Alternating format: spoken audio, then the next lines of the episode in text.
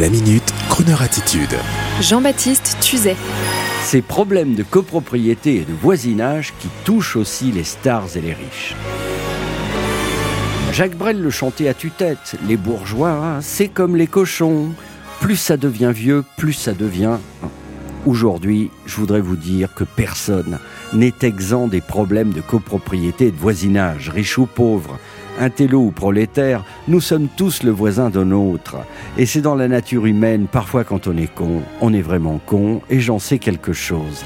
La presse relatait récemment de sérieux problèmes de copro et de voisinage dans la prestigieuse Villa Montmorency.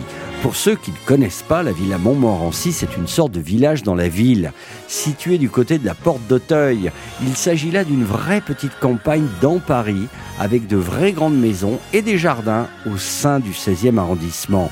De Vincent Bolloré à Carla Bruni, de Rika Zaraï à Sylvie Vartan, toutes les sommités habitent Villa Montmorency. Et cela n'exclut pas les problèmes de copro. Au contraire, cela peut être très chic et fair-play, en fonction bien sûr de la notoriété du voisin, mais ça peut aussi devenir une pétodière.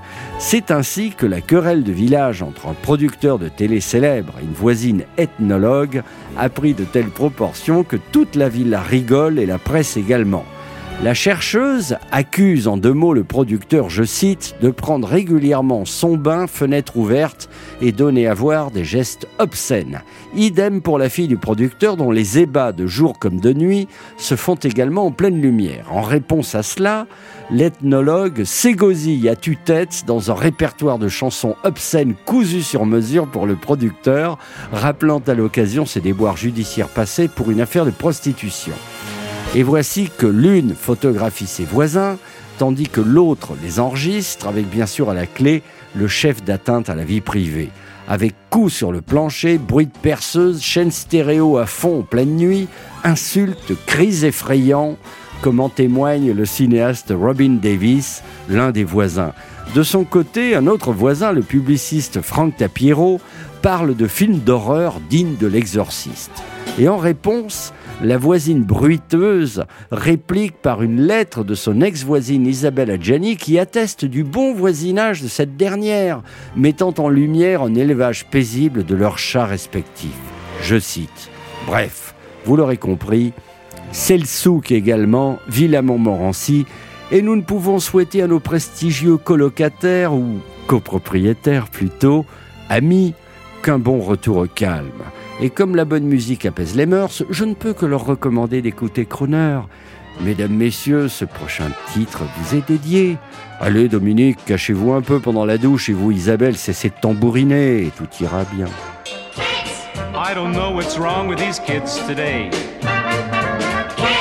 Who can understand anything they say?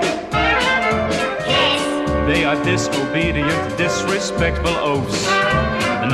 Crazy, sloppy, lazy loafers. You can talk and talk till your face is blue. Kids. But they still do just what they want to do.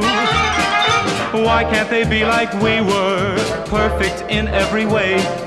What's the matter with kids today?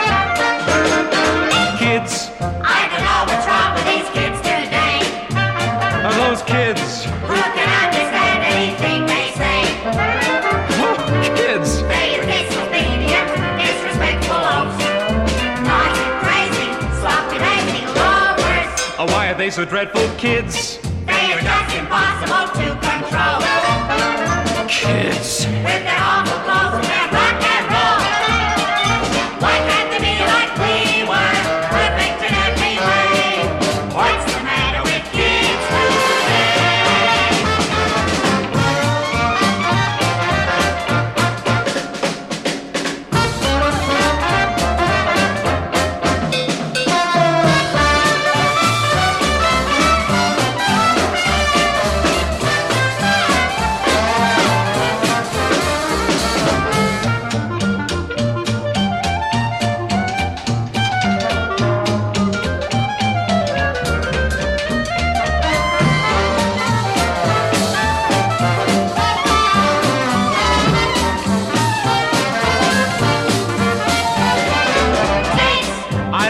What's wrong with these kids today. Kids!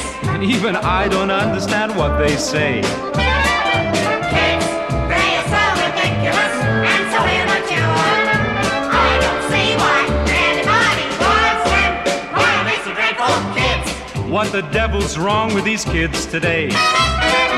kids, Who could guess that they would turn out that way? Why can't